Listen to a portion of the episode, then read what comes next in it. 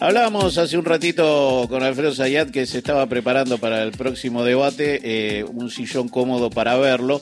Y la verdad es que si hay algo que ha quedado claro en, esta, en este periodo electoral es que han sido muy importantes los debates y que han sido muy convocantes. Alejandro Tulio es miembro del Consejo Asesor del Debate Presidencial que se dará el próximo 12 y que oh, terminó mm, de acomodar ejes temáticos y metodología de cómo se va a trabajar cada uno de los candidatos candidatos arriba del escenario. ¿Cómo le va Tulio Horacio Marmurecki? La mesa de ahí vamos, lo saluda. ¿Qué tal? Buenas tardes, ¿cómo están? Bien. Buenos días todavía. todavía buenos días. En, un ratito comemos y ya pasamos a las buenas tardes. Eh, ¿cómo, ¿Cómo ha sido la, definición de ejes temáticos y demás? Bueno, este, como, como lo establece la ley, los partidos se han puesto de acuerdo en el reglamento, se han establecido los ejes temáticos y se acaban de sortear los espacios en los que va a tener lugar, en los espacios en los atriles, en, esas cuestiones de ubicación de los candidatos que son importantes y que debían ser sorteadas, y quién iba a comenzar, etcétera. Los, es importante saber que eh, tendremos seis ejes temáticos que van a recorrer buena parte de las políticas públicas que tienen que debatirse en esta oportunidad economía, relaciones de Argentina con el mundo, educación y salud, producción y trabajo, seguridad, derechos humanos y convivencia democrática.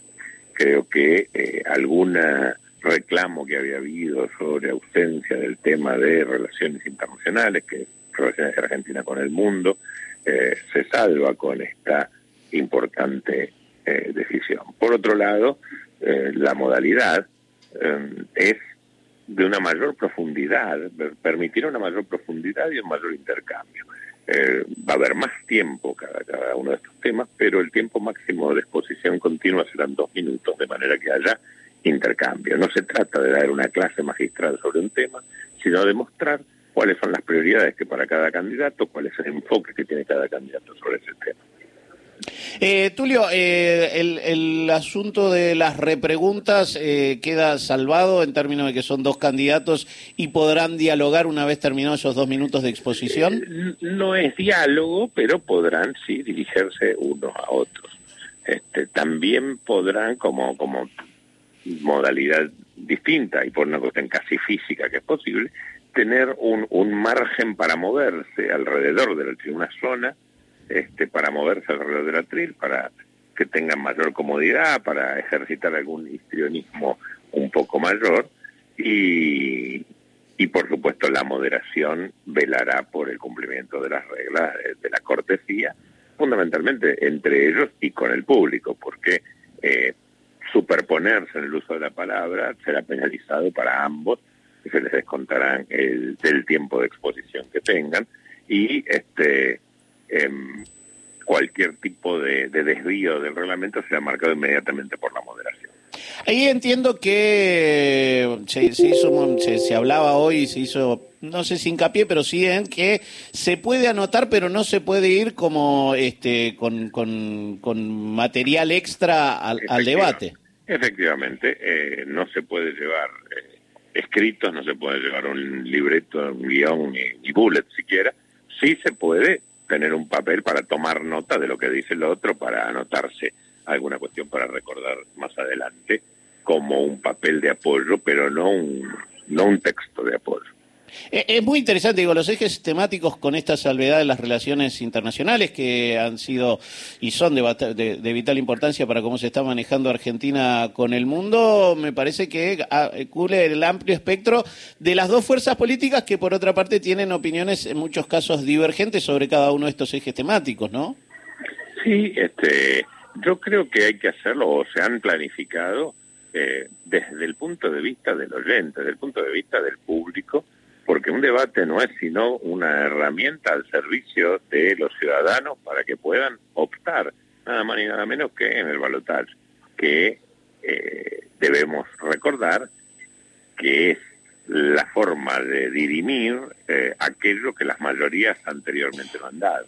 La gente ya votó por lo que quería, pero hay un porcentaje de gente que habiendo votado por otros, ahora va a tener que elegir entre alguno de los dos candidatos. Por lo tanto, adquiere una nueva dimensión y eso merece este, un debate más profundo. Por eso se decidió, a diferencia que, que en el 2015, que si viene queda privado, mantener este un, un formato amplio. Eh, no los debates eh, anteriores duraban dos horas diez y eran cinco candidatos. Este va a durar una hora cincuenta y cuatro minutos y son dos candidatos. Claro. O sea, se va a poder profundizar en el, se va a poder profundizar en eh, cada uno de los temas. Como miembro del Consejo Asesor, eh, entiendo que este, este, esta, esta modalidad, estas formas que se respetan entre las dos fuerzas y demás, eh, se, buscó ya en, la primera vuelta.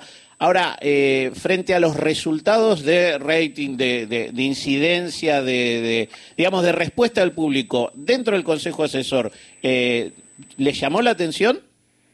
Bueno, este, yo hablo por mí, no, no puedo hablar por los demás porque no tratamos ese tema, pero eh, la verdad que me parece que el rating refleja el interés de la gente y eso también se refleja en la participación. 78% de las personas votaron en la última, en la, en la elección de primera vuelta.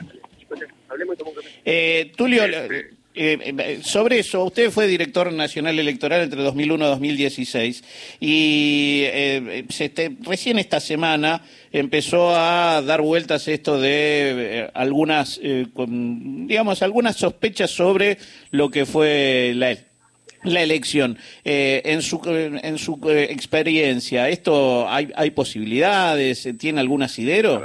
lo que empezó a circular esta semana eh, en términos de telegramas con datos en cero o, errores de confección de telegramas, circula después de cada elección de todas las elecciones que han habido. Este, por lo menos mientras yo fui director nacional electoral, desde el 2013 en adelante, que empezamos a publicar la imagen de los telegramas, comenzó a haber este tipo de, de eh, dudas o preguntas o cuestionamientos con distintas eh, intensidades pero las ha habido y las ha habido mucho más intensas que en la actualidad, en algún momento. Eh, en, en, el, en la elección de segunda vuelta entre Macri y Scioli hubo una fortísima polémica por los resultados, pero eso este, no es otra cosa sino que fruto, y no es peyorativo lo que voy a decir, de ignorar las modalidades que tiene la forma en que se cuentan los votos en Argentina. La, lo que está circulando y de lo que se habla es de una documentación que no se utiliza para contar los votos en el escrutinio definitivo. Están circulando imágenes de los telegramas en los que la noche electoral se transcribió los datos de las actas y que pueden tener errores de transcripción, pero no son los datos con los que se confecciona el escrutinio definitivo. Y esto es importante ser claro. El escrutinio provisorio eh, refleja, es una copia, pero es una copia manuscrita un dictado de los resultados que constan en el acta original que, que está en cada uno de los juzgados. El escrutinio definitivo no se hace en el Ministerio del Interior, se hace en cada juzgado electoral. No se hace sobre el telegrama, que es la imagen que en, algunos casos tiene errores, sino que se hace sobre las actas. Y cuando hay un error de la naturaleza de esto que, que es objeto de debate, el juez interviene este, verifica, rectifica los errores y verifica en todo caso, mandando que se recuenten los votos, la, el contenido de la urna, no solamente el contenido del acta. Por lo tanto, en realidad vamos a ver ahora, en estos días, estas horas que está terminando el estudio efectivo, ya terminó en más de 20 provincias, hoy terminará en el resto, entre hoy y mañana, este, vamos a ver si hay o no discordancias y cómo se resolvieron.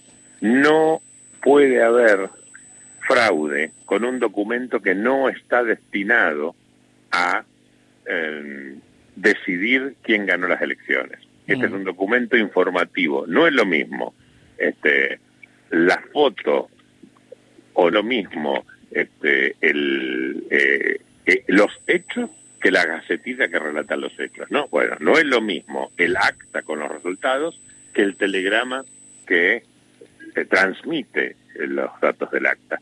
Se está generando una alarma injustificada porque hay mecanismos de revisión, control y rectificación largamente este, probados en estos 40 años de democracia. Tan es así que los errores que se están mostrando ahora, voy a, voy a decir claramente, la Nación Data ha hecho muchas veces este, un relevamiento de los mismos, pero los ha mostrado sin generar alarma, sin pretender generar alarma, simplemente como demostración de una de, un hecho. Y esos hechos jamás han impactado ni tenido ningún tipo de influencia ni de incidencia en los resultados electorales.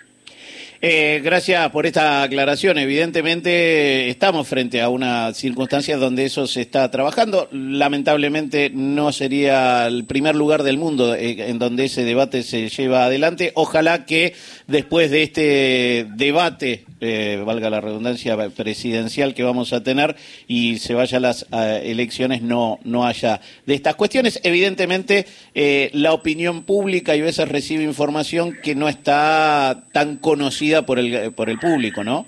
Bueno, pero la función de ustedes es precisamente aclarar y no alarmar, informar adecuadamente, fundamentalmente cuando los hechos y la trayectoria y la historia demuestran que hay mecanismos de control y rectificación de cualquiera de estas circunstancias. Y por eso tenemos la suerte de contar con usted. Así que, Alejandro Tulio, le agradezco este rato como miembro del Consejo Asesor del Debate Presidencial y por su experiencia como director nacional electoral entre el 2001 y el 2016. Eh, seguramente nos veremos todos mm, en la, pantalla eh, escuchando a los candidatos el próximo 12 de noviembre. Estaremos el 12 de noviembre presentes en la Facultad de Derecho. Le agradezco mucho este rato con Radio Hasta siempre.